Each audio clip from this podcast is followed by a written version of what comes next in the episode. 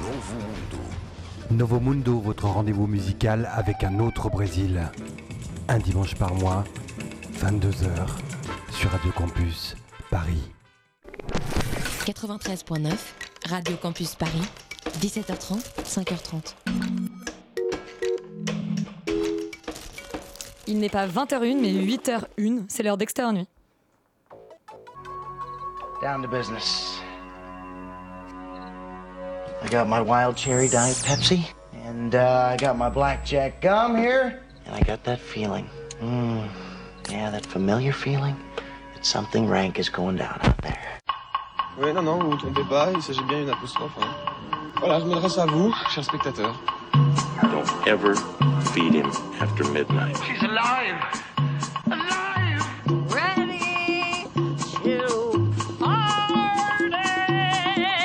I'm sorry, Dave. I'm afraid I can't do that. I'm a man? Well, nobody's perfect. Qu'est-ce que c'est C'est pas quoi faire. Les acteurs sont à l'aise dans leur personnage, l'équipe est bien soudée, les problèmes personnels ne comptent plus, le cinéma règne. Vers l'infini et au-delà Des femmes, des femmes partout sur les écrans de cinéma cette semaine et pourtant pas beaucoup de filles en studio. Ce sera quand même une émission spéciale femme avec Wonder Woman, The Jado Identity, la femme, l'amante et la nouvelle employée du jour d'après de Hong Sang-soo, Marie-Francine et les femmes de Twin Peaks. Eh bien, bienvenue au studio d'Extérieur Nuit.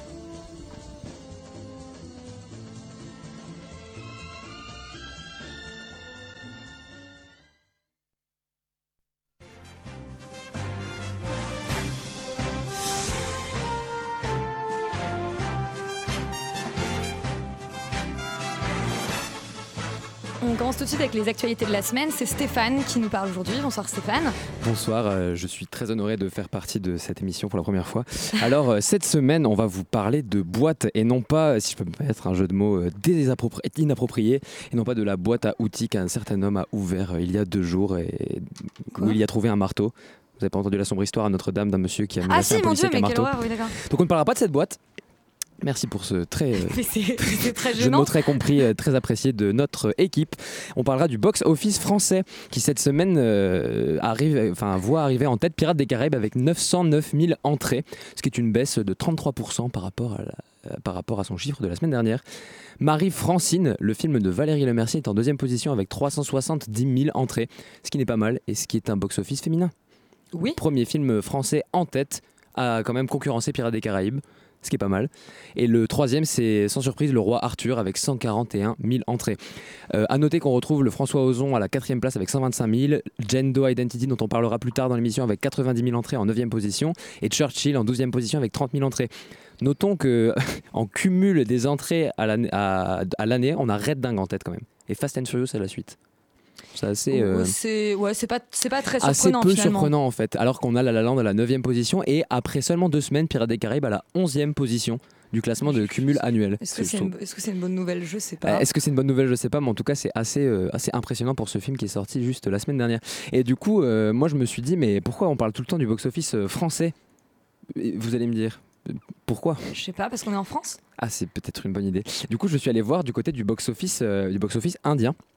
Et euh, il s'avère que euh, le box-office indien a en tête cette semaine Banu Bali 2 et Dangal, deux films réalisés par deux frères qui sont en tête avec des, des recettes extraordinaires de l'équivalent de 250 millions de dollars.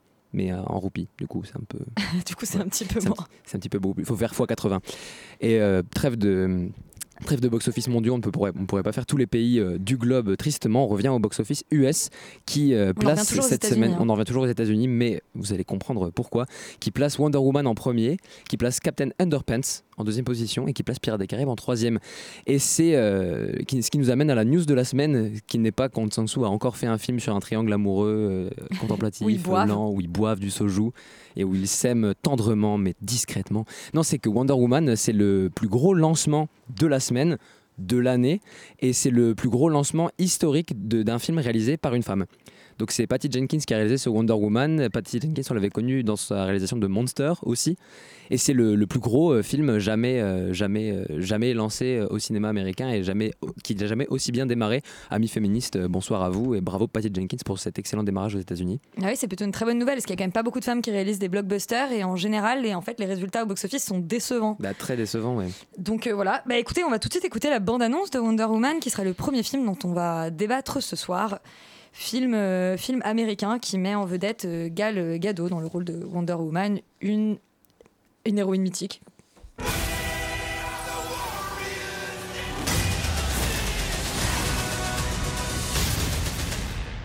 Une bande-annonce qui nous dit beaucoup de choses. Euh, alors, euh, Wonder Woman, c'est une héroïne DC Comics qui a été introduite euh, dans l'univers cinématographique de DC Comics dans Batman vs Superman, donc réalisé par Zack Snyder. Et ce coup-ci, c'est la première fois donc qu'un film de super-héros est réalisé par une femme. Ça met, en- ça met de nouveau, donc le, enfin, ça met cette fois-ci le personnage au centre. Et on remonte alors très très très très très loin, au tout début de l'histoire, dans une à une époque en fait euh, à une époque mythologique où sur une petite île est gouvernée par des euh, femmes amazones et euh, notre petite Wonder Woman grandit à l'abri en pensant que Arès, le méchant de la guerre, enfin le, dieu de la guerre, qui est un- une sorte d'énorme bad guy mythifié selon la mythologie DC Comics, puisque évidemment c'est un comics, et donc que Arès a en gros comment on pourrait dire, a pourri l'être humain. Euh, euh, là, pardon l'a corrompu la- et que, et que c'est de sa faute si les êtres humains se, se, se battent autant. Euh, elle vit à l'abri, elle pense que c'est bon, et puis un jour, qu'est-ce qui se passe sur cette île? Il y a un avion nazi qui se crache. Et surtout un homme. Et surtout un homme, effectivement. Euh, Qu'est-ce que t'en as pensé? Est-ce que c'est, on en parle comme euh, effectivement le, le plus, le meilleur film de super-héros depuis euh, les Nolan Exactement, on me l'a vendu comme ça en fait, euh, 96% je crois sur Rotten Tomatoes, quelque chose d'incroyable. Donc du coup forcément j'ai dû aller le voir. Euh, bon les deux, on va dire que les deux premières parties du film sont assez convaincantes. Euh, y a Donc la, des- la première partie sur l'île, la deuxième partie qui se déroule pendant la Seconde Guerre mondiale. Exactement, et on voit qu'il y a des efforts qui ont été faits notamment sur le féminisme. Euh, il faut savoir que le créateur euh, de, cette, de, de ce comics a aidé à la représentation des femmes, des femmes fortes dans l'univers américain des comics. Il était beaucoup entouré de femmes fortes. Sa femme, c'était une doctorante en psychologie. Son assistante, c'était la nièce des gens qui ont fondé la première clinique pour euh, tout ce qui est euh, birth control, donc un peu le, le début du, du, plan, enfin, du Planned Parenthood, je sais pas comment ça se dit, c'est le... Planning familial. Planning familial, c'est ça. Donc euh, beaucoup de choses pour l'indépendance de la femme. Et, euh, et donc on voit que, euh, enfin pour moi, ils ont essayé de, de rendre hommage à ça, même si... Ah, on aurait aimé mieux, je ne sais pas, je ne sais pas, Elisabeth. au- au- au-delà de ça, moi j'étais assez contente que l'histoire soit pas complètement euh, euh, centrée sur les États-Unis. C'est la première fois quasiment dans un blockbuster qu'on m'explique pas que les Américains ont sauvé tout le monde pendant la Seconde Guerre mondiale, que notamment, enfin, que à part le personnage de, de Chris Pine, les autres personnages euh, sont européens ou, euh, ou africains. Enfin, il y en a un qui est africain et les autres sont européens, mais on a, on, on a un, un Scottish, on a Un natif américain aussi. un natif américain. Ouais. Oui, un, oui, un- oui c'est ça, un native américain, oui, je, me- je me demandais ce que tu voulais dire. Euh, euh, des Allemands, et ça, c'est assez, assez agréable. Par contre, sur, le, euh, sur la, la- la métaphore, parce qu'on comprend très bien, enfin, on comprend assez rapidement que finalement, le, le projet du film, c'est de nous dire que c'est pas, voilà, que Arès n'est pas une, une personne, qu'il n'y a pas un dieu de la guerre, mais que finalement, la guerre, enfin, il a suffisamment corrompu l'être humain pour qu'en fait, tous les, tous les êtres humains aient un peu d'Arès entre eux, enfin, en eux. Et que, que finalement on n'a plus besoin de lui pour tous s'entre-déchirer. Et là sur le coup je me suis dit en fait ça va être assez intéressant parce qu'elle poursuit un méchant où nous on sait, on sait très bien dès le départ qu'en fait il n'existe pas vraiment, elle va pas trouver, enfin on pense qu'elle va pas trouver un arrêt en une personne et qu'elle va comprendre que, que finalement euh, la seconde guerre mondiale c'est beaucoup plus compliqué que ça et qu'il suffit pas de tuer une personne pour l'arrêter. Euh, euh, et là je me suis mise pendant le film à me dire mais en fait c'est assez intéressant parce que on va pouvoir faire évoluer le personnage dans le temps, là c'est la seconde guerre mondiale, on pourrait presque l'amener jusqu'à la question du terrorisme aujourd'hui. Enfin je me suis quand même dit c'est assez intéressant.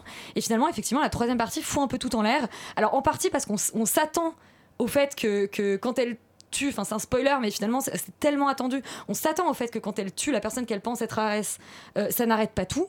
Et, et- et en fait, la réponse qui est apportée dans la troisième partie est vraiment pas satisfaisante. Bah non, non, non, c'est pas patable quoi. Genre, euh, enfin, on a l'impression que Snyder est arrivé avec ses, ses gros sabots comme il a fait dans Man of Steel. euh, Qui est producteur, euh, Snyder, et sa- et sa femme non, aussi. il- mais il est aussi au Il est scénario. aussi au scénario, effectivement. Ouais, Ils sont trois sur le scénario, ouais. ce qui est jamais bon signe. Ouais, non, vraiment pas. Et, et du coup, cette espèce de, de, de, de moment un peu bataille de titans, boum boum, pourquoi, pourquoi est-ce qu'on n'a pas appelé Michael Bay pour faire ça, qui pour moi, ruine un petit peu le, film. Il- La partie qui aurait pu un peu euh, vraiment donner ses lettres de noblesse et peut-être faire passer ce film au même niveau que les films de Nolan. Et ouais, et au-delà de ça, je trouve que visuellement, c'est très pauvre, c'est du sous-Snyder, c'est pas. Enfin, je veux dire, les, les effets spéciaux sont assez laids. Euh, euh, le, le- le casting m'a pas convaincu euh, déraisonnablement. Je trouve que, je trouve que Gal Gadot, qui est donc une actrice israélienne, est vraiment, est vraiment elle, assez super dans le rôle. Mais voilà, le, on, et on essaye comme ça de nous créer une sorte de petite squad autour d'elle, enfin, une, petite équipe, chacun a son petit truc. Donc il y en a un, c'est un tueur, un, c'est un voleur, un, c'est un menteur, et, on et en gros, c'est tous chacun un- une sorte de petite représentation des, vices de l'homme. Et finalement, ça tombe assez à plat. Le seul personnage auquel on s'attache réellement, c'est, enfin, du coup, c'est Chris Pine, puisque c'est le seul qui est vraiment développé. Les... D'ailleurs, c'est le seul film où j'ai pas envie de le tarter, ce qui est assez incroyable. Arrête, moi j'adore Chris Pine dans les Star Trek. Non, non, j'adore Chris Pine, mais, euh, mais, mais voilà, je trouve que, je trouve que c'est assez, voilà, c'est assez mitigé. Je, je partage malheureusement pas euh, le- le- l'enthousiasme de tout le monde, toi non plus. Non. Pour autant, c'est pas des. bah, c'est un bon divertissement, mais c'est pas non plus révolutionnaire, quoi. Je pense qu'il y avait moyen d'aller beaucoup plus loin avec ce genre, avec ce, ce film. Mais est-ce qu'on peut pas juste donner une petite mention honorable euh, parce que c'est un décès comique et c'est peut-être un des premiers décès comiques qui soit pas tout simplement catastrophique. Mais c'est ça en fait, c'est ce que je me suis dit. J'ai l'impression que c'est un bon film parce qu'il est bon par rapport aux autres qui, sont, qui ont l'air vraiment mauvais. en Et, fait. pourtant, je suis une fervente défendrice, c'est-à-dire que je, je, je, trouve intéressant l'idée de Snyder de, prendre dans des, avec DC Comics le contre-pied de Marvel, c'est-à-dire au lieu d'humaniser les héros, de leur donner une psychologie, au contraire de, travailler euh, le, mythe, ce qu'il a fait déjà sur les, sur Superman et ce qu'il essaye, enfin ce que, là on essaye de faire avec, euh, euh, Wonder Woman. Mais je trouve effectivement que c'est jamais abouti. On a toujours l'impression quand même d'être dans les années 90. Euh, et il y y un- il y a, je trouve, un, problème, un problème de rythme. Donc là, on en parle, ça, se- pète la gueule dans la troisième partie, mais qui était déjà dans les, dans les deux parties de Snyder. C'est-à-dire que déjà, enfin, dans les, dans les deux films de Snyder, euh, euh, que ce soit Man of Steel ou Batman vs Superman, il y avait déjà euh, une troisième partie qui foutait complètement tout en l'air. Et finalement, le seul bon film d'essai comics, est-ce que ça resterait pas Watchmen Est-ce que euh, qu'est-ce qu'est-ce qu'il y a de Patty Jenkins? Parce que vous j'entends beaucoup Snyder au scénario qu'est-ce qu'il y a de Patty Jenkins dans Mais ce film? on- franchement, à part le fait de, euh, de, de valoriser effectivement euh, le, le- un personnage féminin, donc en fait, c'est-à-dire la caution féminine, je trouve pas qu'il y ait grand-chose. C'est-à-dire qu'elle elle se, elle, se, elle se démerde tout à fait honorablement. Elle a pas, elle a pas, je veux dire, euh, elle a pas à pâlir de la, de la comparaison avec, euh, avec euh, beaucoup de, de, de, de yes men américains qui font des films de studio, mais je trouve pas. Enfin, je, je, moi, je suis pas convaincue qu'elle ait, une- qu'elle ait, qu'elle ait apporté un réel, euh, une réelle personnalité ou une réelle empreinte dans ce, dans ce projet. Non, je pense Toi pas non plus. Non, c'est un- le, le gros rouleau compresseur de Hollywood euh, est un petit peu passé sur euh, la réalisatrice, malheureusement. Donc voilà, si vous n'en avez pas marre de voir des films de super-héros, si vous n'êtes pas complètement dégoûté de la galaxie DC Comics au cinéma, vous pouvez aller voir Wonder Woman. On, on en dit beaucoup de mal, mais ça reste à peu près divertissant, ce qui est quand même ce qu'on lui demande Oui. à la base. Euh, et bah voilà, on a, on a posé la question de la caution féminine, mais euh, c'est tout de suite la minute coup de gueule de Sophie qui va nous parler de Suntan, un film grec et allemand. euh, que tu as absolument. Alors, je sais pas, en fait, est-ce que tu as détesté le film ou est-ce que tu as tout simplement euh, détesté la misogynie que tu veux dénoncer dans ce film? Alors, le film aurait pu être intéressant s'il n'y avait pas cette misogynie latente, parce que clairement, c'est un film qui est bien fait, bien tourné, mais bon, j'ai pas envie de dire du bien de ce film parce qu'il est trop Tu misogyne. nous le pitcher Bien sûr. Euh, et surtout, en fait, ce que, avant de commencer, je pense que ce qui est intéressant et important à dire, c'est que non seulement le film est misogyne, mais en fait, ce qui m'a d'autant plus choqué, c'est la critique autour qui a été faite, qui était incroyablement euh, affligeante de machisme ordinaire. Et euh, bon, voilà. Donc euh, oui, ça nous, ça nous parle. Donc, euh, selon le- les dires du réalisateur, le film est centré sur une crise de la quarantaine, donc d'un cos- Costis, qui est médecin, un médecin de 40 ans, donc, qui débarque sur une petite île grecque et qui, cette petite île qui de morose l'hiver ne s'anime qu'au mois d'août avec l'arrivée donc des hordes de touristes et des petites chattes chaudes à baiser, comme l'explique élégamment un habitant de l'île qui est une caricature très fine du beauf. Donc euh, Costis rencontre Anna, qui est une splendide jeune femme de 21 ans, et euh, ainsi que son groupe d'amis, qui sont tous très sexuellement libérés et indépendants.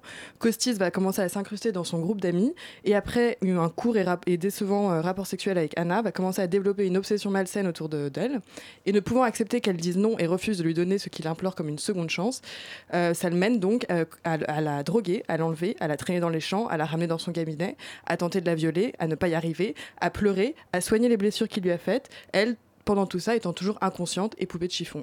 Donc bon, voilà, c'est un film donc qui est vraiment problématique en fait, je pense- parce que tout d'abord, il s'intéresse en fait à la psychologie de l'homme, mais il ne prend pas en compte celle de la femme. Sa psychologie est niée en tant que telle et aussi en tant que personnage. Le personnage, les femmes n'existent pas, elles sont complètement niées.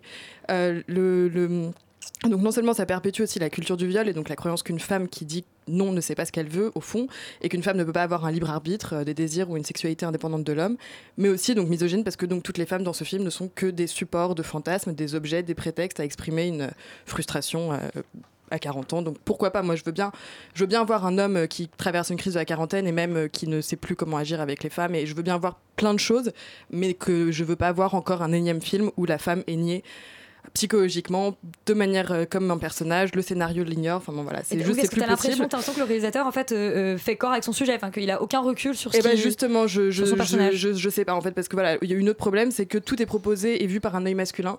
Et donc, euh, je veux pas tomber dans la, dans la facilité aussi de dire une femme ne peut pas être comprise par un œil masculin, parce que je pense que c'est pas vrai.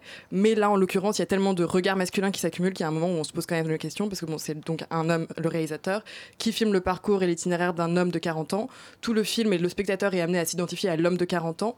Donc la femme est ignorée, donc la femme est de plus en plus. euh, inexistante. Mais elle, elle, on elle a est- pas de personnage du tout. elle est, elle est là, mais elle est là pour être sexy, elle est là pour être belle, elle est là pour, pour, pour être montrée comme un, comme un, comme un appât, quoi, comme quelque chose, euh, comme, comme un objet de désir. Et donc, et aussi, ce qui est assez, assez terrifiant, c'est qu'à la fin, en fait, euh, le réalisateur provoque une espèce de pitié chez le spectateur pour, euh, pour, pour cet homme qui est malheureux, qui est pathétique, et alors que la vraie victime, c'est quand même la femme qui, elle, va se taper un trauma de, de, de malade mental pour toute sa vie, parce qu'elle saura jamais ce qui s'est passé pendant les heures où il l'a droguée. Euh, et, et voilà, et donc du coup, il y a, et, et- et- et franchement, j'en ai rien à foutre des petites frustrations de Costis euh, qui, Oui, qui pleure de pas pouvoir violer, quoi. Enfin, tu vois, il y a un moment, je veux dire, c'est intéressant et je veux, et je, je suis pour la liberté au cinéma, genre on fait tout, mais juste on le fait avec un minimum de, de responsabilité aussi quand on aborde ce genre de sujet. Et donc, du coup, le troisième regard qui est donc toujours masculin majoritairement, c'est celui de la critique qui a fini m'achever, c'est que, voilà, c'est- un florilège de machisme ordinaire et donc des petites. euh, des petites perles comme euh, donc tout se présente enfin il y en a il y, y a une critique qui présente le film comme un thriller érotique donc euh, montrez-moi l'érotisme dans un viol s'il vous plaît ensuite comme l'itinéraire d'un type un peu paumé ou bien un gros nounours c'est véridique, on le présente comme un gros nounours, donc bon, voilà. Euh, aussi, donc personne ne parle vraiment d'elle, ou si on parle d'elle, c'est pour dire, et je cite de nouveau, une jeune beauté de 20 ans qui, pleine d'une innocence sympathique mais dangereuse, ne se rend pas compte de l'effet qu'elle produit sur les hommes. Donc en fait, un, elle est débile, et Ah, deux. Euh, bah, c'est la femme et pas l'homme qui est coupable. C'est le stade du vénère. ouais. Voilà, donc euh, voilà, donc un film vraiment misogyne et dangereux et qui présente des femmes écervelées, dominées par le mal, qui est certes pas montré comme quelqu'un de particulièrement intelligent, mais que le réalisateur semble considérer comme méritant quand même plus notre compassion que la femme. Et ben on ira. Donc voilà, je suis. Bah, on n'ira pas, on n'ira pas voir Suntan. Euh, on ira plutôt alors On du coup supporter, euh, on ira supporter. Wonder Woman. J'espère qu'elle va qu'elle va porter secours à cette pauvre jeune fille. Euh, on va marquer notre première euh, pause musicale et Stéphane, qu'est-ce qu'on écoute? Avec une musique extraite de War Machine de David Michaud, dont nous parlerons tout à l'heure, une musique qui s'appelle Confused de The John Spencer Blues Explosion.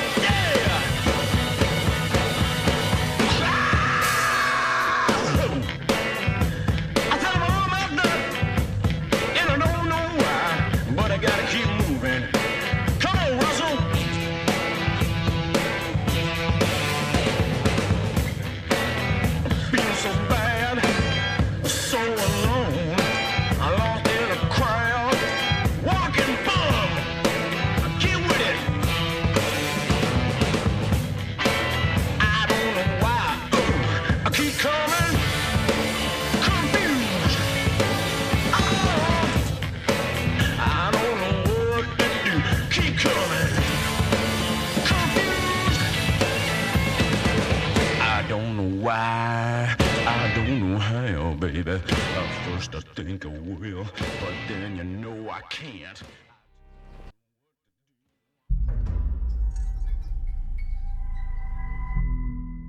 This is the autopsy of an unidentified female, henceforth known as Jane Doe.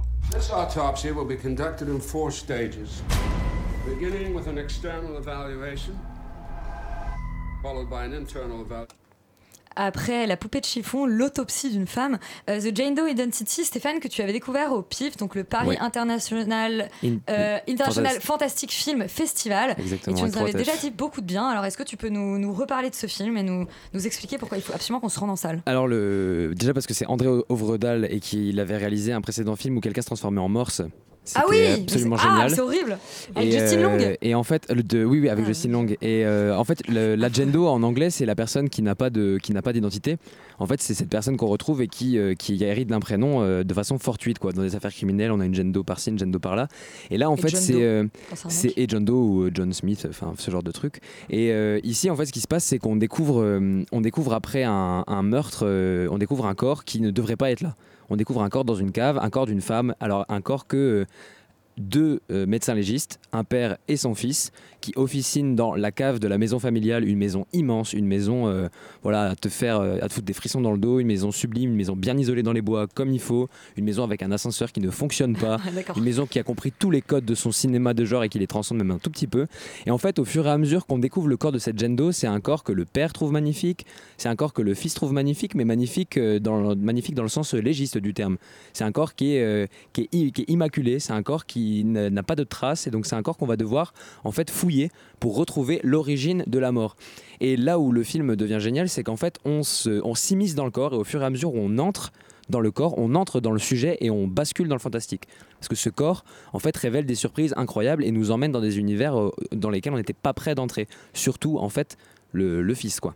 Alors euh, Laurent d'ailleurs, bonjour Laurent, qui est notre, notre petit nouveau. T'as pas l'air d'accord? Si, si, non, mais si, je suis d'accord. Enfin, sauf que euh, pour le coup, on le voit venir. Le On n'est pas prêt d'entrer enfin, quand on est, euh, quand pardon, quand on n'est pas prêt d'entrer quand on est euh, acteur du film. D'accord, Évidemment, en tant que spectateur, euh, c'est c'est très, C'est- c'est la euh, promesse, très hein, clair. Non, non, bien sûr, bien sûr, évidemment, oui. Et donc du coup, euh, tu... Alors non, moi, moi, je suis, moi je suis plutôt euh, très d'accord avec tout ce qui a été dit. C'est, c'est, c'est très, c'est très efficace, c'est très réussi. Euh, à la fois, euh, à la fois dans, dans l'ambiance, euh, c'est, bien glauque, et à la fois dans le gore, c'est bien réussi, ça, ça dégouline. C'est, il y a tous les, tous les codes du, du slasher assez classique, euh, mais bien foutu. et sans d'ailleurs bien réalisé je trouve que les- ça fait des belles images Euh, ouais il n'y a, pas vraiment de, de, de- comment dire il se, il se- ouais, il, il ose quoi, il y va, il s'en fout. Et ça arrive. Et ce qui est assez fort en fait dans le film, c'est réussir à faire cette espèce de mélange entre euh, un film policier, un film d'enquête avec des médecins légistes qui ont un mystère à résoudre, et, euh, et justement euh, le, le- le gore fantastique, slasher. Il y a même des, y a même des délires quasiment zombies. Voilà, avec des, avec des- réveille. avec des personnes qui, qui se baladent, etc. Enfin, c'est, c'est, c'est, ça marche à chaque fois. C'est assez. moi, j'ai trouvé ça très efficace. À part peut-être la première partie qui est très axée sur l'enquête, où c'est peut-être un peu léger. On aurait aimé que ça aille un petit peu plus vite, mais ça se rattrape vachement euh, dès la deuxième. euh, et franchement. Franchement, non, euh, pour, pour, les, pour un slasher euh, dans ce genre-là, c'est, c'est- ça fait longtemps que j'en ai pas vu. Et puis film. là, peut-être, euh, on parlait des films féministes de la semaine. Celui-là, c'est quand même un film où quand on pénètre le corps de la femme, on punit, on se fait punir, on meurt et, euh, et ça devient atroce. Donc c'est, en fait, il y a un T'es peu. contente Sophie elle, a- elle est, elle est Non, vengée, non, mais non, mais je, je veux pas ça non plus. hein. non, non, non, mais c'est en, évidemment, c'est, et c'est pas la leçon que veut donner le film du tout, mais il y a, il y a quelque chose, de, il y a quelque chose de, de comme ça, c'est-à-dire qu'en fait, euh, ce qui se passe dans ce film-là, c'est qu'on on comprend en fait qu'il y a vraiment une histoire d'héritage de punition qui se passe, en fait, et c'est pas, c'est pas forcément un manifeste féministe du tout, c'est pas ce que je veux dire de la part de, de Vrodal que je je ne connais pas du tout ses positions là-dessus, je veux dire. Mais en tout cas, dans son, dans son film, il y a quelque chose de très, euh, de très euh, œil pour œil, dent pour dent, quoi. Et c'est comme ça que ça se passe. Ça fait un peu penser aux, aux sorcières de Salem de Rob Zombie dans le sens où il y a, quelque chose comme ça de un- une histoire s'est passée il y a très longtemps et en fait ce, corps devient le, le sceptre devient le, le réceptacle de la trace de cette histoire en fait. Parce qu'en remontant le corps il ne remonte pas en fait que euh, que du fantastique il remonte pas que ce fil des genres là mais il remonte aussi tout un héritage et il remonte en fait le corps devient une carte quand il l'ouvre, ça, ça devient une, une cartographie de dingue de comment remonter à ce qui s'est passé pour cette femme. Et c'est aussi très, bien, très important et très bien mené dans le film. Ouais, enfin, film féministe où on voit quand même euh, une nana à poil pendant tout le film, qui ne dit pas un mot et qui n'a pas un- une seule expression quand même. Mais à la fin, ils se font sévèrement punir. C'est Elle, se- elle se réveille pas? Ah, Ah, c'est beaucoup surprise. plus compliqué que ça. C'est beaucoup plus compliqué. Ah, Surprise. que ça. Euh, Est-ce que le film avait été récompensé au pif ou pas du tout? Il avait, il a- pff, aucune idée. Je crois qu'il avait un prix du jury parce que Julia Ducournau avait tout raflé, mais euh, Ah oui, c'est grave qu'il avait tout rappelé. Et ben écoute, on vérifiera. on vérifiera. On vous C'est très très très précis. c'est très pro ça. On vous embrasse. Euh, et on va tout de suite passer à un film qui, ce coup-ci, est centré sur un homme et pas n'importe lequel, puisque c'est Churchill. On écoute la bande-annonce. If I, Hitler, it is time to win this great war. For five long years, we have asked our men to endure the tribulations of war. General Eisenhower. Winston? General Montgomery. Mr. Churchill. What a gathering. If Hitler were to drop a bomb. Et Laurent, est-ce que, est que Wonder Woman est présent dans Churchill Euh, ce serait peut-être mieux. J'en sais rien. Euh, oui, donc Churchill, euh, bah, donc euh, euh, film réalisé par un, réalisateur australien que, inconnu pour moi, je sais pas pour vous, mais un type qui s'appelle Jonathan Teplitsky, qui là nous livre un téléfilm globalement assez honorable pour la BBC, mais qui bon euh, est pas terrible, terrible quand même, passe un peu pas top au cinéma, euh, que ce soit au niveau de la réal ou même au niveau de la production, on voit que le budget est pas tout à fait là, Euh, et même d'ailleurs on le voit au niveau du casting où on retrouve euh, l'ami Brian Cox qu'on a vu dans Jane Doe Identity, où il est bien meilleur dans Jane Doe Identity d'ailleurs, qui cabotine pas mal en tant que Churchill, mais en même temps il joue Churchill, donc est-ce qu'il a vraiment le choix? Oui, parce que Non. est-ce que, est que Churchill cabotine pas lui-même? Voilà, donc ça à la rigueur on peut, on peut ne pas trop lui en vouloir, mais enfin quand on voit d'autres, par exemple dans The Queen, j'ai oublié le nom d'acteur, et qui joue Churchill vieux aussi, on, bon, c'est quand, même- c'est quand même un peu plus sérieux.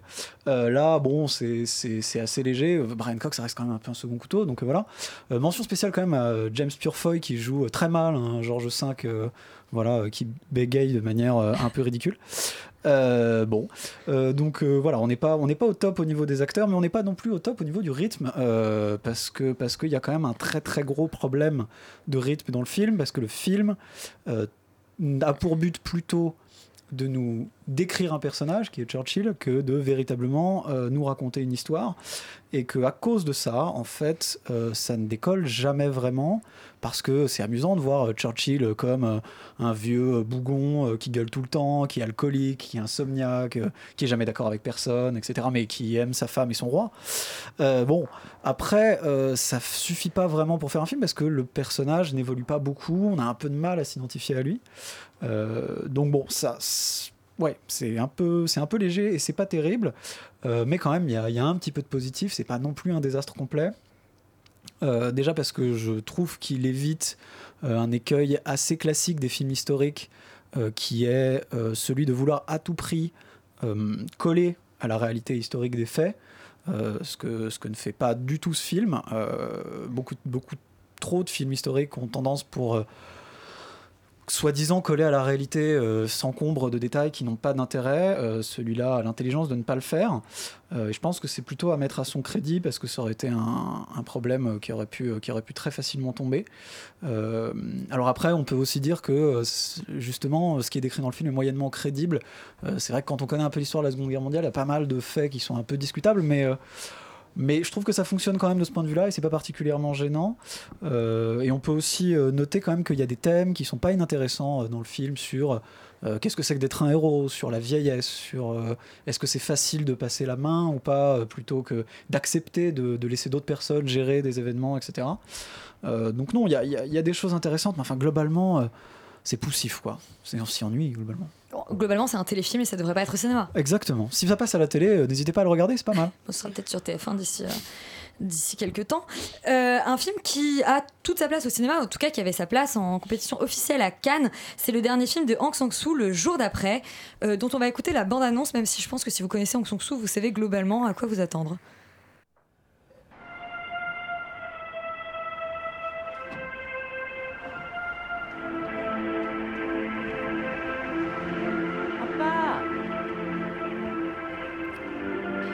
Et oui, Une il y a des qu'il a fallu couper parce qu'en fait, euh, pendant 1, heure, 1 minute 37, il ne se passe rien. Ah, il dans la de son. bande-annonce. Euh, donc, donc c'est le nouveau Aung San Suu. Aung San Suu, on le sait, hein, c'est un réalisateur qui aime beaucoup les triangles, voire ici un quatuor amoureux. Euh, il aime, alors amoureux, oui, bon.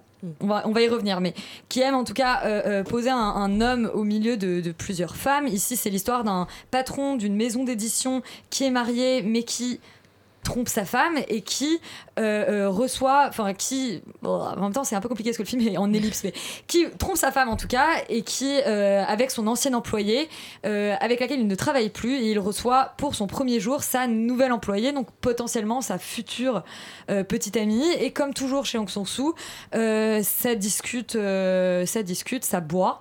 Et Sophie, t'as beaucoup moins convaincu que ces autres. Peut-être tu vas commencer par nous expliquer ce que tu aimes chez Aung San Suu d'habitude. Alors bah, chez Yourself and Yours, j'avais beaucoup aimé le bon c'est voilà, c'était très lent, c'était y avait mais voilà, les cadres étaient posés, c'était des, des plans fixes, il se passait des choses dans les plans fixes, les acteurs se répondaient dans les plans fixes, il y avait beaucoup de, de- ça parlait beaucoup, ça buvait beaucoup et la caméra ne bougeait pas beaucoup, mais c'était quand même il y avait quelque chose d'assez Ça fascinant. boit pas assez dans celui-ci Si, si, ça boit bien, ça y a pas de souci. Mais il y avait quelque chose de fascinant, l'enchaînement des plans malgré tout. Enfin, il y avait vraiment un vrai, un vrai art de- de- du montage et, et aussi quand même de la mise en scène. Et il y avait une vraie beauté poétique euh, comme ça de, quelque chose d'un peu désuet, un peu disparu, une manière de se comporter entre les humains qui est quelque chose qui est... euh, on, se- demande si ça existe encore vraiment, des, gens qui, qui- se comportent comme ça en fait. Mais, euh, mais du coup, il y avait quelque chose d'assez voilà, poétique et agréable à, voir et ce que, que j'ai absolument pas retrouvé dans, ce film qui m'a incroyablement déçu et qui m'a ennuyé et que j'ai pas envie de revenir sur le point du jour, mais, euh, mais aussi affligeant de misogynie, quoi. C'est c'est, euh, vraiment. euh, Bah, Enfin voilà, c'est des femmes qui sont là, lui il est au milieu, il est complètement à passer de l'une à l'autre et encore à l'autre et à dire ah bah ah je pensais pas que t'étais aussi intelligente. Ah ouais c'est vrai que t'es quand même intelligente. D'accord. Mais bon tu es quand même très belle aussi. Fait, oui bah, d'accord merci. On va passer à autre Mais chose. il y, a- y un- il y a un vrai personnage dans l'histoire, c'est quand même cette jeune fille qui arrive dans la, dans la maison d'édition, qui, qui elle euh, euh, ne sait pas du tout à quoi s'attendre, n'est ni sa femme ni sa maîtresse, et découvre comme ça en une, jour, en une seule journée euh, ce personnage et, sa relation aux femmes. Et ça, ça, ça c'est intéressant. Et ça, oui, non, c'est vrai que de ce point de vue-là, la, la manière dont il a réussi à mettre en place l'ellipse et la manière dont il a réussi à mettre en place du coup le temps narratif est vraiment très très bien mené parce que c'est pas facile effectivement de, de mélanger les temps parce qu'il n'y a aucune indication temporelle, il n'y a pas de deux jours avant, trois jours après, euh, enfin voilà. Et pourtant, le film s'appelle Le jour euh, d'après. Oui, bah, c'est la seule indication Comme temporelle un que vous aurez pendant tout le film, film. euh, catastrophe. oui, c'est un film catastrophe sur les relations amoureuses, hein, mais euh, euh, oui, non, donc voilà, ça, c'est, je pense que ça, c'était vraiment un, un vrai coup de maître pour le coup quand même, parce que c'est vrai que c'est pas facile et c'est et voilà, il y a une intelligence du cinéma, on peut pas nier ça, mais il a fait des meilleurs films, des bien meilleurs films, et qui pour le coup avait pas du tout ce côté misogyne non plus, donc euh, je pense que là, juste, il s'est égaré. Il a même euh, signé un film qui s'appelle La femme et l'avenir de l'homme. Eh ben non, en, en fait, je te, je te rejoins, je te rejoins pas mal. Moi, si voilà, s'il y a quelque chose à, à- à mettre, en tout cas, euh, enfin une vraie qualité dans le film, et, et c'est cette, gestion du temps qui passe. C'est-à-dire que il y a- du coup, c'est assez intéressant parce que le film, on suit en fait sa relation avec avec sa maîtresse par ellipse, et en fait, c'est fait d'une manière où au début, on se demande si en fait c'est pas des flash forward de sa relation avec la jeune fille qui vient d'arriver. Et en fait, elles se ressemblent tellement que euh, euh, on se Raciste, pose. C'est Pardon moche. C'est raciste, ça. ce que Non, non, non, mais je, je- c'est Non, non, vous- mais c'est non, vrai, mais- elles sont- elles sont non, non, mais vraiment je pense, choisies. je pense vraiment que c'est voulu parce que ça, Ah ça, oui, ça oui. te perd, ça te perd narrativement et tu, tu projettes des choses du coup, du coup sur ce qui se passe entre ces deux personnages qui se rencontrent et tu es, en train d'attendre qu'une relation amoureuse euh, euh, naisse. Alors en fait, c'est pas du tout le propos du film et qu'on se- et qu'on se prend assez violemment dans la gueule au bout de deux tiers du film qu'en fait c'est c'est pas du tout la même femme et que et que et que celle-ci euh, va euh, se, se retrouver un peu comme comme comme personnage en, en- en trop en fait dans cette histoire. Euh, euh, et, et ça, je trouve ça assez intelligent. Je trouve qu'il y a des il y, a des- il y a quand même des idées de, de mise en scène, notamment au début. Je trouve qu'au début il y a des choses pas mal avec sa femme qui reste comme ça en voix off, qui est toujours hors cadre. Enfin, Il y, a- il y des choses, mais effectivement il y a un moment où, enfin moi j'ai suffoqué, c'est-à-dire que euh, euh, euh, voir ces personnages dans des plans fixes, euh, boire des verres, parler et le cadre ne, ne- ne bouge pas ou à peine, c'est hyper Mais- serré. Je trouve pas le noir et blanc très beau et je me suis posé une question est-ce que finalement Aung San Suu serait pas le, le Philippe Garel du cinéma sud-coréen? On met en noir et blanc, on discute et de temps en temps, temps temps, c'est incroyable et de temps en temps il se passe pas grand chose et la magie, euh, la magie se crée pas. Et je trouve Ouais. que Et pourtant, le film, a, le film a énormément plu à Cannes. Alors, nous, on avait- on n'a pas eu l'occasion de le, de le voir à Cannes. On est arrivé trop tard euh, euh, sur la croisette pour, euh, pour découvrir ce, ce film en, en salle à ce moment-là. Est-ce que ça aurait été différent? Euh, On ne le saura pas. Euh, Non, non, mais mais de toute façon, ce qui compte, c'est c'est la manière dont le, le- le spectateur lambda va le recevoir, pas la manière dont les critiques vont le reçoivent avec le. Puisque les critiques sont tous des Non, salles non, mais enfin, je veux dire, c'est quand même le film est quand même fait. on À, à- Non, non, mais, à- le film est quand même fait pour pour le, le Le, grand le- public. le- donc, le fi- le film, pour le coup, là, je, je- je- je- je rejoins Sophie, c'est la grande déception. C'est-à-dire que je trouve qu'il construit une intrigue presque de marivaudage où on voit tous ces personnages, donc la femme, la maîtresse, etc. Et au bout d'un moment, on, on commence à avoir envie, mais qu'elle se ligue contre le personnage, que, que voilà, que, que quelque chose naisse de, de leur chose, union. Le- à la fin, moi, j'avais envie quand même. J'étais tellement énervée contre le personnage principal que j'avais envie que le, le film parte dans, dans une, dans, une, dans un revenge movie. À la fin, je, me- je enfin, je- toi aussi, non? Bah oui, oui, je me mais oui, dit, mais au moins qu'elles agissent, quoi, qu'elles qu'elles- qu'elles soient vivantes. et la, et la scène finale promet presque Non, ça. mais c'est- c'est dingue. et là, patatras. euh, finalement, ça se termine.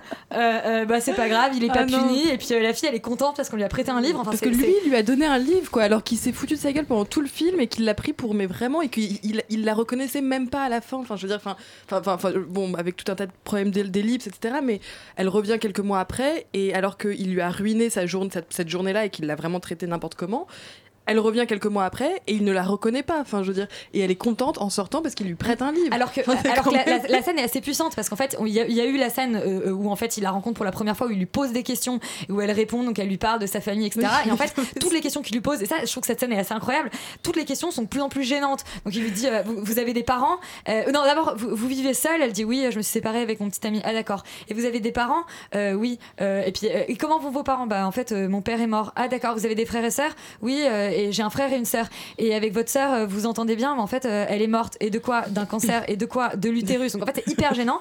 Et à la fin, il y a cette scène où elle revient et il lui pose globalement les mêmes questions. Exactement les mêmes et elle questions. se dit, mais c'est pas possible. Et du coup, elle, elle répond toujours un petit peu à côté. Donc son père, en fait, euh, est mort d'une chose. Elle lui répond qu'il est mort d'une autre. Elle lui répond. Enfin, et en fait, tout est comme ça, La en fait. Et, et- et elle joue sur, elle joue sur la nuance, qui est un peu ce qu'a fait le film en, en nous, nous faisant ces espèces de couches où on questionne un peu le réel à certains moments. Et on se dit, ça va produire quelque chose, et, et pas du tout. Stéphane, toi qui es notre spécialiste de, de Hong Sang-soo, tu nous dis, Mais il faut, il euh, les voir trois fois. Donc il faut l'a vu qu'une fois. Il faut attendre la caméra de Claire. Malheureusement, je l'ai pas vu une seule fois celui-ci, donc je peux pas euh, en parler beaucoup. Mais je sais que les films d'Ong Sang-soo, c'est des films qui, à, à première vue, peuvent paraître assez insupportables et assez difficiles. Euh, sauf ces chefs-d'œuvre, AA, Le cochon est tombé dans le puits, euh, la, femme et l'avenir de l'homme, et ce genre, de, de pépites de son cinéma. Mais il y a énormément de films qui sont très longs, qui sont très délicats et dans lesquels euh, le message apparaît en filigrane, peut-être à la au deuxième visionnage, au troisième, parce qu'en fait, dans son cinéma, il y a quelque chose du rappel des images, du rappel de l'événement, du rappel des choses qui est, je trouve, très indigeste à la première vision. Après, il y a certainement des choses du coup qui peuvent ressortir d'une première vision, qui seraient délicates en fait à synthétiser d'un coup. Donc, je ne dis pas que c'est le cas ici parce que effectivement, je peux pas me prononcer. Moi, j'attends la caméra de Claire euh, que j'ai que j'ai malheureusement raté. Le film sur Claire Denis, joué campé par Isabelle Huppert, qui est une réponse à In Another Country qui a été euh, tourné en, Sud- en Corée du Sud et là c'est euh, Hong Sang-soo qui vient dans un autre pays. Enfin bref les films Ouais. qui se répondent. Et en fait j'ai l'impression que son cinéma c'est déjà il a un peu ce syndrome Woody Allen de faire euh, un chef-d'œuvre et pris trois trucs pas terribles et d'en- d'en- d'en enchaîner comme ça un petit peu euh, à, à- à dépens de, de lui-même quoi. Mais il y a un truc aussi c'est qu'il faut voir je pense ces films entre eux et de voir ce à quoi répondent ces films à un certain moment de sa, sa- sa filmographie. Donc là ayant vu les précédents je vais foncer voir euh, dès demain Ouais, ce film et peut-être qu'on en fera un retour après Mais ce serait, ce serait intéressant qu'on fasse un visionnage de retour la parce que prochaine. effectivement moi je suis assez surprise. C'est annoncé comme un, grand, comme un grand. Enfin tout le monde quasiment dit que c'est un grand Hong Sang-soo. Bah oui. et, et nous avec Sophie on, on a vraiment eu l'impression d'être face à une œuvre mineure mais, mais même enfin un, un truc pas extrêmement pas extrêmement intéressant. Parce et, que les critiques en ont dit que la jeune fille était belle dans le film t'as aussi, comme pour notre. comme En pour tout, notre en tout coup cas, le, personnage masculin lui dit pas, beaucoup qu'elle est belle. vérifier. Euh. Est-ce qu'elle est belle Euh, Je sais pas, c'est une question qui se pose dans Marie-Francine de Valérie Le Mercier. Une On va tout de transition. suite écouter la réponse. Je suis fatiguée aujourd'hui. Marie-Francine Maman, oh non, s'il te plaît. Qu'est-ce que t'as? 50 ans. Je suis tombé amoureux, Marie-Francine. Quand t'es devenue trop vieille pour lui. Attention, comédie française. on a parlé de la crise de la quarantaine d'un homme. Ce coup-ci, c'est la crise de la cinquantaine d'une femme. Valérie Le Mercier, tu l'aimes beaucoup, toi d'habitude, euh, Sophie. Euh, tu, je tu l'aime- beaucoup, tu aimes beaucoup Palais Royal, notamment Non, alors je l'avais pas vu en fait, Bah, Palais Royal. dit ça Ah, c'est bah, Léa qui aime beaucoup oui, Palais ah bah Royal. non, bah écoute Léa. euh, Bah, Léa, euh, coucou, euh, voilà. tu n'es pas dans le studio cette semaine. Donc, tu n'aimes pas euh, Valérie Le Mercier si si j'apprécie non je l'aime beaucoup comme actrice et je trouve qu'elle est euh, bah, qu'elle est drôle enfin vraiment voilà elle me fait rire Elle est très Après- sympa. elle est sympa voilà euh, Je pense j'aime qu'elle est bien très ses sympa, petits- hein. oui non je oui je bon bref Je pense pas. Enfin, je le connais pas, mais je veux dire, c'est pas, c'est, pas ce qu'elle me. Sinon, Euh, voilà. donc non, donc euh, elle me fait rire en tant que personnage, et j'avoue que j'avais vu, euh, et enfin voilà, et bon, j'étais allée voir ce film pas par euh, par un plus parce que j'avais envie de, de me divertir et je me suis dit euh, ça me fait toujours marrer euh, Valérie Lemercier qui se moque des bourgeois donc euh, je vais y aller et euh, bah si c'est drôle enfin voilà oui. et et avec ce, cet accent et ce truc, etc. Bon. Et, euh, et pff, non, enfin non, ça, ça, c'était. euh, je sais plus combien de temps le film a duré, mais une heure et demie perdue de ma vie, c'est. euh, c'est- Euh, du coup, avec les Oui. tu.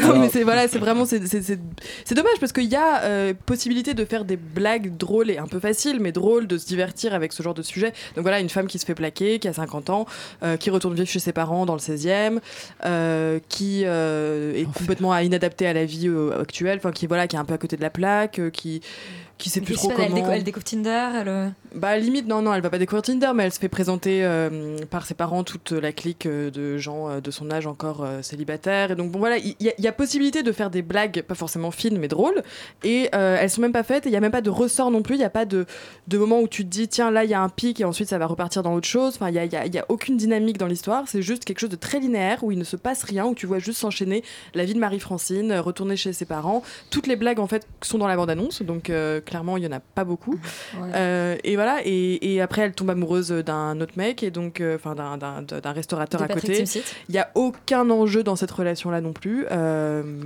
ils se rencontrent, euh, ils se plaisent, euh, ça marche bien, mais c'est cool. Enfin, tout marche bien en fait. Donc du coup, on se dit c'est bien pour elle, tu vois, c'est génial. Mais euh, en tant que spectateur, bah, c'est un peu chiant, quoi. Ah. C'était le Donc, reproche que j'avais fait à Brooklyn donc, l'année dernière. Et est-ce que est-ce que c'est pas euh, un est-ce que comme dans ces autres films, il n'y a pas un moment où c'est le comique de situation qui l'emporte sur le rendu global du Mais film non, parce que c'est quand même quelqu'un qui maîtrise ça, ouais. Valérie Le Mercier en mais fait. non, bah non, vraiment pas. Enfin, il y, a- y des choses qui tombent complètement à plat, toutes les choses. Donc tu sens qu'elle essaye. En fait, vraiment en sortant, j'ai eu l'impression qu'elle avait signé un contrat euh, avec euh, sa production et qu'elle était obligée de rendre un film, de, un nouveau film, et qu'elle s'est dit allez, je vais faire un Elle l'a film fait facilement. sur la tempe. Et euh, oui, voilà, quelque chose comme ça. Enfin, j'ai vraiment vu aucune intention, aucune. euh, bon, j'ai, voilà, c'est pour moi, c'est un film vraiment raté. En fait, c'est la version d'essai que le monteur n'a pas voulu sortir et puis pouf, elle s'est retrouvée sur. Ouais, Vous êtes très très très mauvais. Euh, je parlais de pistolet sur la tempe, et ben ça tombe bien, on va parler de War Machine. Transition cadeau ce soir.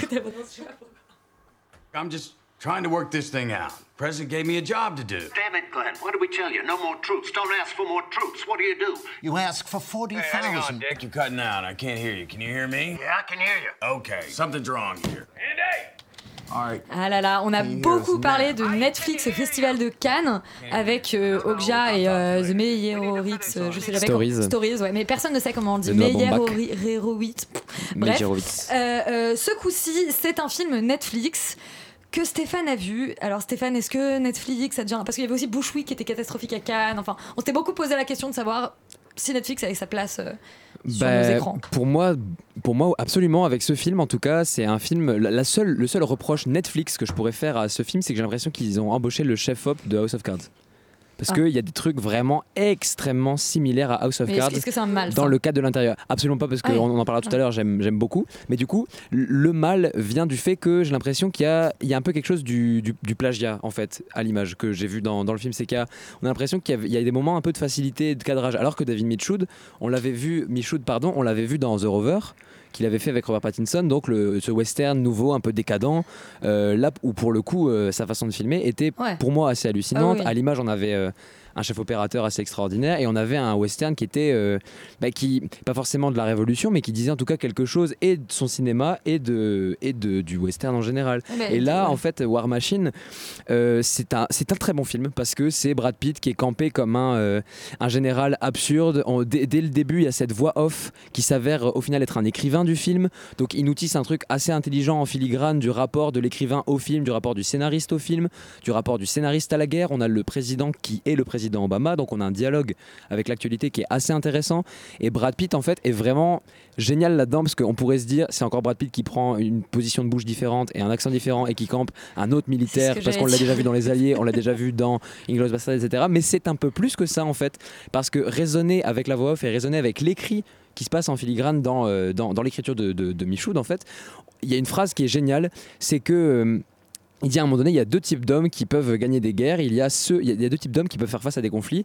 Il y a ceux qui sont convaincus que malgré les signes avant-coureurs, ils vont gagner. Ils sont convaincus que malgré leur, leur annoncée défaite, ils vont gagner. Et il y a les autres. Et malheureusement, en fait, c'est au premier qu'on donne les clés du château.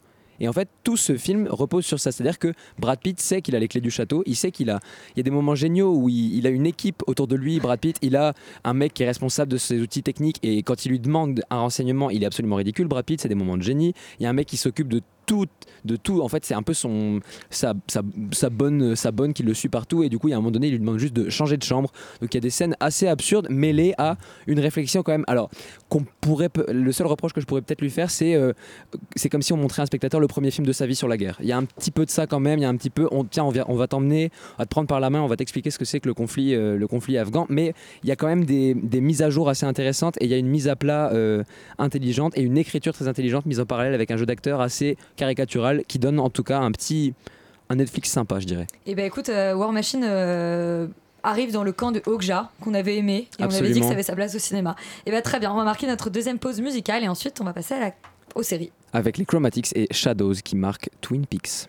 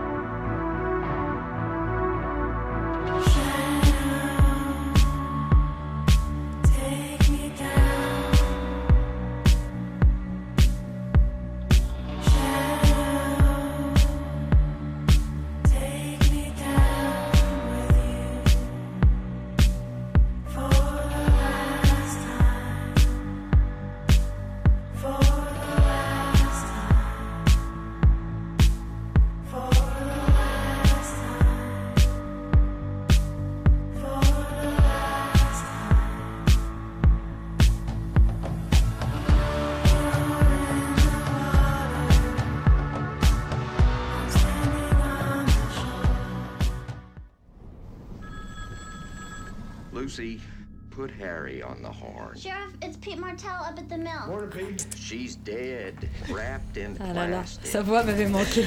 Oh là là. Euh, Twin Peaks a signé son grand retour à Cannes. Alors c'était la montée des marches, peut-être la, la, la plus folle du festival. En tout cas, les gens étaient hyper emballés. Moi, j'ai croisé David Lynch, hein, je dis ça, je dis rien.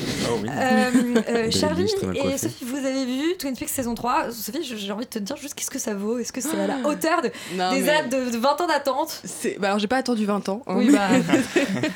Il y a 20 ans, t'étais pas vraiment en âge de regarder Twin Peaks. Oh tu sais pas, hein, on sait jamais. Ça t'aurait laissé des. Non, mais écoute, je pense que c'est, je peux pas te dire du coup par rapport à 20 ans, mais je pense que ça vaut vraiment le coup et que oui, clairement, enfin en tout cas, c'est une incroyablement belle suite à- aux deux saisons qu'on avait eues. euh, donc en 90 effectivement. Euh, mais euh, c'est non non c'est vraiment splendide. Enfin juste entendre cette musique là moi ça me, ça me remet en transe. Enfin je, trouve qu'il y a un univers qu'il arrive à retrouver Lynch. Enfin il arrive à se remettre à la fois dans l'univers qu'il avait créé dans les années 90 en le réactualisant et en le parant d'une espèce de nouvelle mélancolie douce mélancolie parce que tout le monde a vieilli parce que tout le monde a mûri. Et il arrive à inclure vraiment à la fois le physique de, de ces, de ces acteurs qui vont donc euh, bah, les 25 ans et il inclut ça dans la narration. Et donc on a vraiment l'impression d'être avec des amis en fait. Enfin, et c'est vraiment et c'est là qu'il y a quelque chose qui s'opère d'assez magique. Et en même temps il y a tout ce qu'on a aimé enfin tout ce que moi j'aimais en tout cas chez euh, dans Twin Peaks. La- le, le côté merveilleux le côté euh, métaphysique le côté enfin voilà il reprend tous les codes Tu, tu- non, parce que tu dis ça, mais à t'entendre, je veux dire, en fait, c'est quelque part, c'est ce qu'on reprochait à la plupart des séries qui ont fait leur comeback. Alors, je pense à Gilmore Girls, je pense à Heroes Reborn, qui est absolument dégueulasse, à X-Files, c'est-à-dire le fait de, de, de re- de revenir, de peut-être un peu réactualiser le mythe, mais de, de est-ce que vraiment ça se réinvente ou est-ce que c'est Bah, déjà, surtout un plaisir euh, il faut- familier Ouais, c'est, c'est- en fait, il faut non plus pas oublier qu'à la fin de la saison 2, il y avait quand même beaucoup de choses qui n'étaient pas réglées. Donc en fait, il y avait forcément, c'est pas exactement la même chose parce que vraiment, on, a- on attendait aussi cette saison pour comprendre certaines choses. Donc il y a forcément la suite de l'intrigue et donc c'est pas seulement une retrouvaille sympathique. Il y a, de ça et en même temps, c'est pour ça que voilà, il reprend les clés de son univers et en même temps, il commence à nous disperser quelques petites, euh, quelques petits indices par-ci par-là et puis il fait, il fait référence à plein de choses qui se sont passées avant. Il fait référence aussi énormément et beaucoup plus, je trouve d'ailleurs, euh, au film Firewalk with Me. Enfin qui est donc un film qu'il a fait après les séries euh, et qui revient et qui revient sur euh, les sept jours précédents la mort de Laura Palmer, donc qui est le début de la saison 1. Et, euh, et je trouve que dans qu'en fait voir ce film permet d'expliquer beaucoup de choses à la saison 3 et dans la saison 3 il part dans des trucs mais complètement dingues et il nous invente et il nous propose de nouvelles couches de d'idées de de- de- d'histoires de, ramifications entre les personnages et il, il est en train de mettre en place une espèce de toile d'araignée mais complètement hallucinante et qui est mais mais mais mais, mais c'est vraiment mais c'est un pur bonheur et, avec tout ça il y a ce, ce, ce- cette mise en scène ces couleurs ce ce c'est splendide quoi c'est vraiment je, je- je vois euh, Charlie qui la tête, t'as l'air d'être d'accord. Euh, moi j'ai j'ai une question quand même, c'est euh, la, la saison 2, la deuxième partie de la saison 2 notamment avait déçu pas mal de spectateurs. Ouais, Alors c'était déjà un est-ce que peu vous en en... dessous. Quoi? C'était un peu en dessous. Voilà, c'était un peu en dessous. Est-ce que, est-ce que là du coup c'est un... En fait, un moi, retour... ce, euh, ce que j'adore avec cette saison, c'est que je ne comprends rien. C'est-à-dire qu'au premier épisode, je C'est bon comprenais signe pas. Lynch, Au deuxième, je comprenais encore moins. Au troisième, je ne savais pas quoi faire. On commence à, quatrième, com- à comprendre ouais. là dans le cinquième là y a le On commence un petit peu, mais en même temps, c'est ça que je trouve assez fascinant, c'est que moi, je vois comment mes parents m'en parlaient à l'époque, où le jeudi, euh, tout était bloqué pour aller voir Twin Peaks, ce truc, cette espèce de bijou un peu qui était à la fois beau et incompréhensible, et je me disais, est-ce qu'il va arriver à faire ça sur notre génération? Parce que nous, on, on a battu les codes, on a eu Lost, on a eu euh, Sense8, on a eu tous ces trucs-là, On a qui eu ont- Légion. on a eu Légion, genre, euh, comment, faire. Et, euh, et en fait, il, il met vraiment dans cette espèce de, de position où il fait pas du de l'espèce de, de, de rime facile à essayer de reprendre des trucs de, de- des premières saisons et te Eh regarde gros easter egg dans ta tronche. Euh, tu, tu, tu vas kiffer comme Ouais, on a pu voir avec, euh, avec des séries comme Stranger Things ou des choses comme ça. Et ça j'ai trouvé ça Burk. vraiment vraiment euh, super de sa part. Je trouve qu'il y a aussi beaucoup de choses qui correspondent à ce qu'il y avait plus dans l'univers de ces films. Moi je vois du Blue Velvet partout dans la saison 3 Ah de bah oui, Twin non, Peaks mais hein, ouais, ouais, ouais, avec le Bang Bang Bar là, enfin tous les tous les concerts à la fin des Exactement. Et même les personnages, surtout que dans le cinquième épisode, là, le, personnage féminin qui va avec euh, les, deux, les deux serveuses, qui est Ouais. joué par, euh, je ne sais plus par qui d'ailleurs. les noms des actrices. euh, Mais, Ah oui, euh, ah si si si pardon. euh, Vous demandez les actrices des oui, serveuses Non non euh, parce qu'il y a une petite c'est- Il y a. Matt Chanamick et Peggy Lipton qui jouent le rôle des deux. Voilà, et- voilà, et, la mais nouvelle, c'est celle qui, qui a joué dans. Alors, c'est nul la référence que j'aime, mais c'est euh, Lolita malgré moi. C'est Euh, c'est laquelle de Lolita la malgré moi blonde de Lolita malgré moi. Rachel Ah, McAdams Non. Ah bah non, Amanda Seyfried. Oui, C'est Amanda- exactement, exactement. Les deux blondes.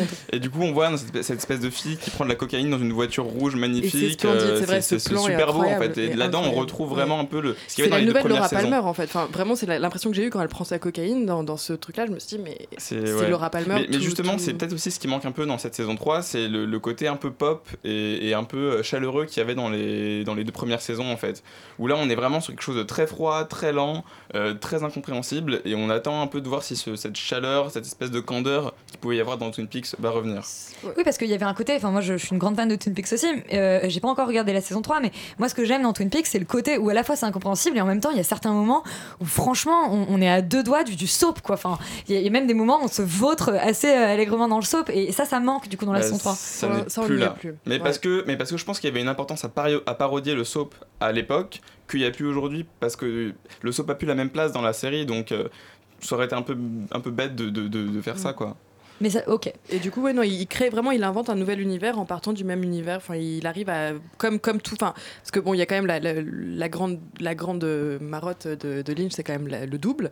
Et, euh, et là, j'ai l'impression que voilà, il, il fait même un, un truc de double avec sa, avec sa série. En fait, il part de, il avait son premier univers et à l'intérieur de son premier univers, il crée un deuxième univers. Et donc, du coup, on est euh, dans des jeux de miroir constants et c'est un truc. euh, c'est à la fois un hommage, un Oui. reboot et même une nouvelle série. Euh, C'est un des trucs les plus intéressants que vous avez vu cette année du coup? Ah, clairement. bah, en fait, je, enfin, Bah, je pense que oui, pour, pour son côté intrigant. Et après, je pense que bah, la suite nous le dira. Et surtout aussi, quand même, je pense que c'est pas malheureusement, ou je sais pas, mais en tout cas, c'est difficile de voir cette saison 3 sans avoir vu les deux premières saisons. Ah, mais en même ouais, temps, euh, impossible, dépêchez-vous hein. de voir Ouais. les deux premières et de voir le, le film. Oui, Firewalk with Me aussi, que du coup j'ai découvert, oui, qui est euh, projeté dans pas mal de MK2, euh, et je pense qu'il l'est encore cette semaine, et je l'ai découvert du coup ce film là, là, il y a du coup quelques jours, qui est aussi un vrai vrai chef-d'œuvre. Que je n'ai pas pu finir, j'ai vu que, que la moitié. Et après, bah, mon compte streaming, MK2, c'est euh. Ton compte- T'en es encore là avec ton compte streaming qui te dit Ouais, attendez je 20 sais, minutes. Je sais, je sais. On n'a pas, on n'a pas ce problème-là avec Netflix sur lequel est diffusé House of Cards, la série, la série dont on va parler tout de suite. Euh, House of Cards, c'est la cinquième saison et euh, Laurent, tu me disais que ça avait changé de showrunner. Est-ce que ça change tout Alors, euh, ouais, ça change pas mal. Enfin, pour le moment, non, pas trop. Disons que là, les, nouveaux showrunners qui sont euh, Frank Pugliese et Melissa James Gibson qui remplacent Bo Willimon euh, sont déjà des auteurs, enfin étaient déjà des auteurs sur la série, donc c'est pas non plus des inconnus. Mais cette saison est quand même assez surprenante dans le fond. On voit que ils essayent d'opérer une transition et que les les, les saisons qui vont suivre, parce qu'il y a quasiment 100% de chances qu'il va y avoir d'autres saisons, euh, seront, globalement assez différentes et adopteront un point de vue euh, assez différent. Euh, et, donc globalement, je trouve que cette transition-là est réussie, même si en fait le, seul problème de la série, c'est enfin de la saison en tout cas, c'est que c'est qu'on le voit venir que dans les derniers épisodes.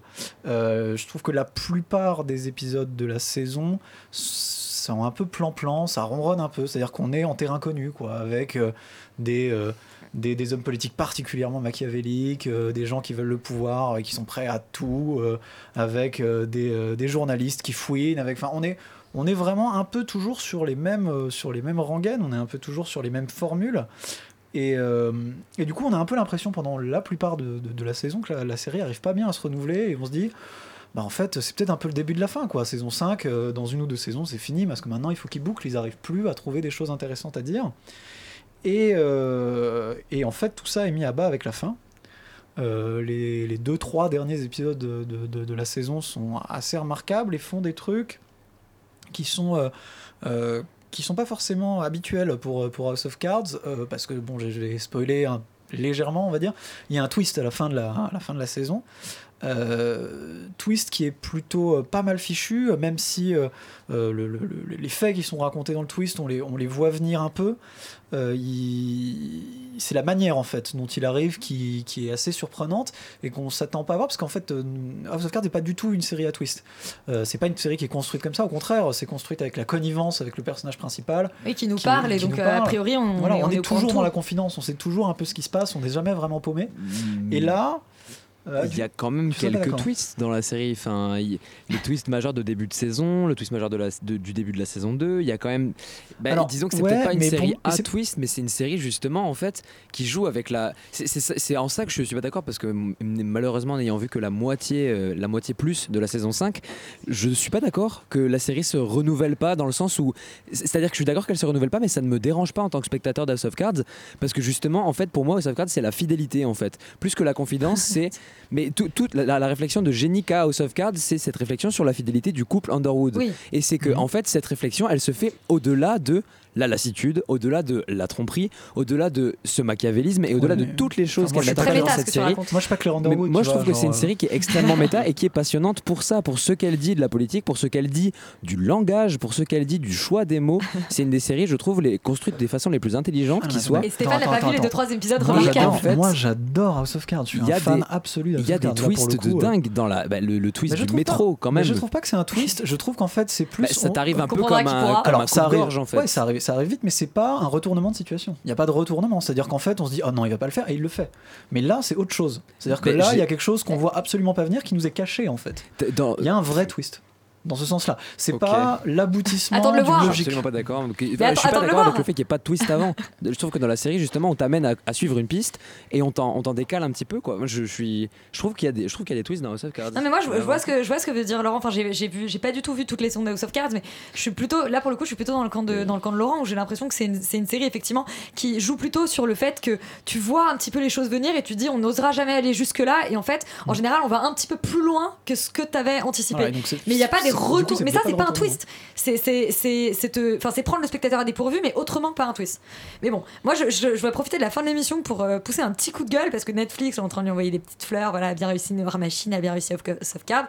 N'empêche que Netflix a annulé Sense8 Sense8, mon dieu, non. donc voilà, donc, euh, vraiment euh, Netflix, si tu m'entends, je te On hais. n'est pas content. Euh, voilà, euh, le Sense8 sur lequel on aura sûrement euh, l'occasion de revenir, euh, à mon Mm. avis, la semaine prochaine ou très très Un vite. hommage. Euh, voilà, Nuit, c'est déjà terminé. Si vous nous écoutez depuis le début, vous savez quoi aller voir, et sinon, bah, vous avez qu'à écouter le podcast. Non, à la on semaine prochaine.